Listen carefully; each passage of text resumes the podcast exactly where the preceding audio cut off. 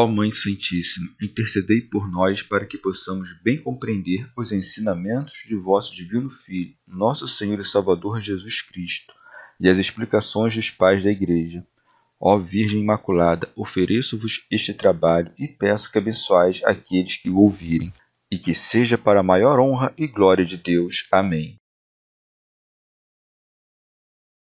Senhor Onipotente, purificai o meu coração e os meus lábios vós que purificastes os lábios do profeta Isaías com carvão em brasa, e dignai-vos, por tal modo, purificar-me com a vossa misericórdia, para que possa dignamente anunciar o vosso santo Evangelho. Por Jesus Cristo, nosso Senhor. Amém. Senhor, abençoai-me. Que o Senhor resida no meu coração e nos meus lábios, para que anuncie digna e convenientemente o seu Evangelho. Amém. Evangelho de Nosso Senhor Jesus Cristo, segundo São Lucas. Vocação de Levi. Depois disso, Jesus saiu, viu um publicano chamado Levi sentado na coletoria de impostos e disse-lhe: Segue-me. E levantando-se, ele deixou tudo e o seguiu.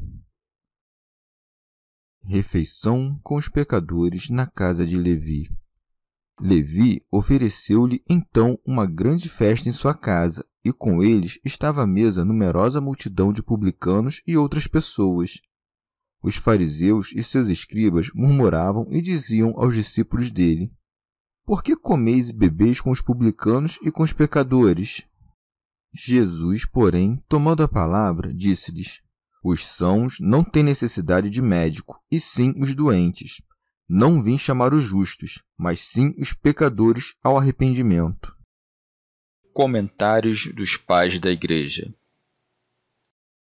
Santo Agostinho Depois da cura do paralítico, fala da conversão do publicano, dizendo: Depois disso, Jesus saiu, viu um publicano chamado Levi sentado na coletoria de impostos. Esse é Mateus, que também era chamado Levi. São Beda. Lucas e Marcos, querendo honrar o evangelista, silenciam a respeito de seu nome vulgar. Mateus, no princípio do seu evangelho, acusa-se a si mesmo, se chama Mateus e publicano, para que ninguém desespere da sua salvação por causa da enormidade dos seus pecados, uma vez que ele, tendo sido publicano, se tornou apóstolo. São Cirilo. Levi era, pois, publicano, um homem avaro, desenfreado quanto a coisas supérfluas, cobiçoso das coisas alheias. Este é, com efeito, o ofício dos publicanos, mas é arrancado da oficina da malícia pelo chamado de Cristo. Por isso segue. E disse-lhe: Segue-me. Santo Ambrósio. Ordena-lhe que o siga, não com o movimento do corpo, mas com o afeto da alma. Assim, chamado pela palavra, deixa as suas coisas aquele que antes tomava as alheias. Por isso segue.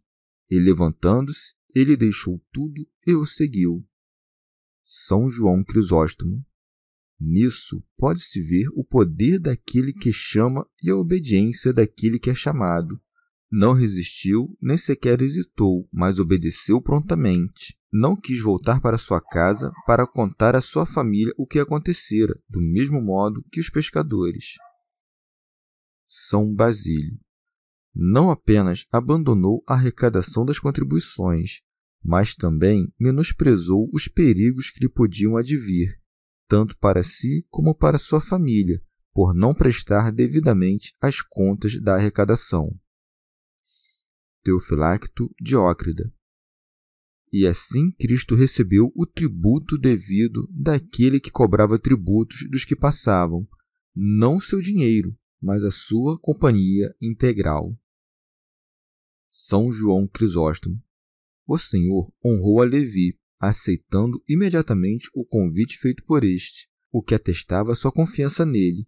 Por isso segue, Levi ofereceu-lhe então uma grande festa em sua casa. Não esteve apenas com ele, mas havia muitas outras pessoas. Por isso segue.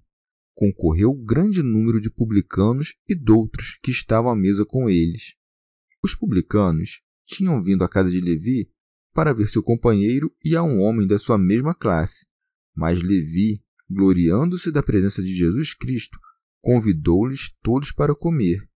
Jesus empregava todo gênero de meios para obter a salvação dos homens. Não somente debatia e curava as enfermidades, mas também repreendia os invejosos. Mesmo quando estava comendo, corrigia os erros dos outros, ensinando-nos assim que qualquer ocupação e qualquer tempo pode nos ser útil. Nem evitou a sociedade dos publicanos pela utilidade que seguiria, como um médico que não poderia curar a doença a não ser tocando na chaga. Santo Ambrósio o simples fato de Nosso Senhor ter comido ao lado dos pecadores nos autoriza a aceitar os convites dos gentios. São João Crisóstomo. Contudo, o Senhor foi arguído pelos fariseus, que tinham inveja e queriam separar os discípulos de Cristo. Por isso segue. Os fariseus e seus escribas murmuravam e diziam aos discípulos dele: Por que comeis e bebeis com os publicanos e com os pecadores? Santo Ambrósio. Essa é a voz da serpente. A serpente foi a primeira a pronunciar essa voz, dizendo a Eva: Então, Deus disse: Vós não podeis comer de todas as árvores do jardim? Desse modo, disseminam o veneno do seu pai. Santo Agostinho. Parece que Lucas relatou isso diferentemente dos demais evangelistas, porque não diz que a repreensão por comer com os publicanos foi dirigida ao Senhor, mas aos discípulos, de modo que a acusação poderia ser dirigida tanto a Cristo como a seus discípulos, porque todos comiam com os publicanos e com os pecadores, mas que é especialmente dirigida ao Senhor, a quem imitavam seguindo-o em tudo. É uma mesma sentença que é melhor indicada quando, permanecendo a verdade, variam as palavras. São João Crisóstomo. O próprio Senhor virou o argumento contra eles, manifestando que não era pecado tratar com os pecadores, mas estava de acordo com a sua misericórdia. Segue.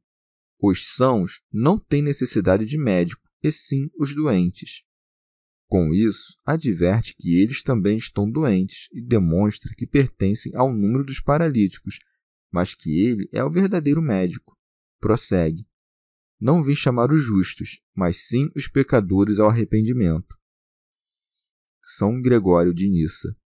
É como se dissesse: Não odeio os pecadores, porque somente vim para o seu bem, não para que continuem pecando, mas para que se convertam e se tornem bons.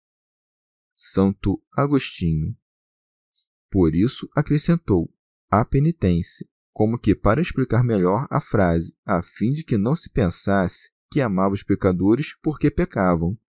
Já tinha dado a entender a semelhança com a doença, que é o que queria dizer o Senhor, chamando os pecadores como o médico chama os doentes, isto é, para curá-los dos seus pecados como de uma doença.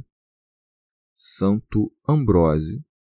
Mas, como ama o Senhor a justiça, e como Davi jamais viu um justo abandonado, se o justo é abandonado e o pecador é chamado? Deve-se entender que chama justos aqui os que presumem da lei e não buscam a graça do Evangelho. Ninguém é justificado pela lei, mas os homens são redimidos pela graça. Portanto, não chama aqueles que se consideram justos, porque os usurpadores da justiça não são chamados à graça, Pois, se a graça vem da penitência, o que rechaça a penitência abdica da graça. São Beda chama pecadores aqueles que, reconhecendo as suas más ações e não acreditando que pudessem ser salvos por meio da lei, se submetem à graça de Jesus, arrependendo-se. São João Crisóstomo chama-os justos ironicamente, como quando diz: Eis que Adão se tornou como um de nós que não havia um único justo sobre a terra, demonstra-o São Paulo, dizendo: Todos pecaram e estão privados da graça de Deus.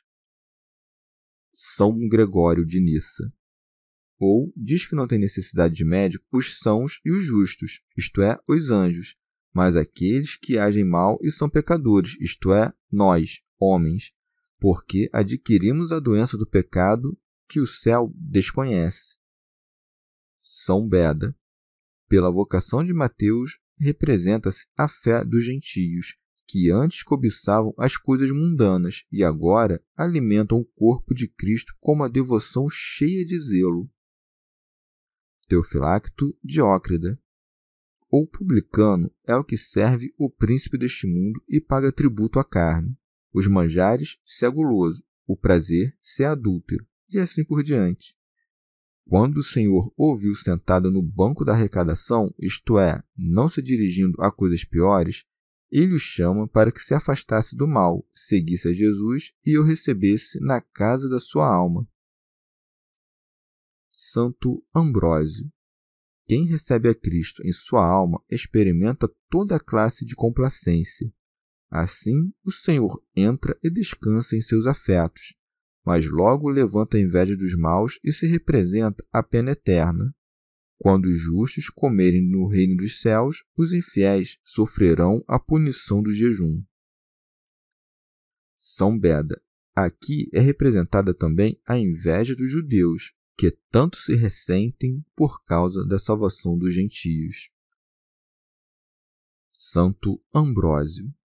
Dá também a conhecer aí a diferença que há entre os seguidores da lei e os seguidores da graça. Aqueles sofrerão a fome eterna do espírito, enquanto os que receberam o Verbo no mais íntimo das suas almas, renovados pela abundância do alimento celestial e da fonte divina, não podem mais ter fome nem sede. Por isso, murmuravam aqueles cujo espírito estava privado de todo alimento. Chegamos ao fim de mais um dia de comentários da Catena Áurea. Muito obrigado por ficarem até aqui, que Nossa Senhora derrame suas graças sobre nós e até amanhã.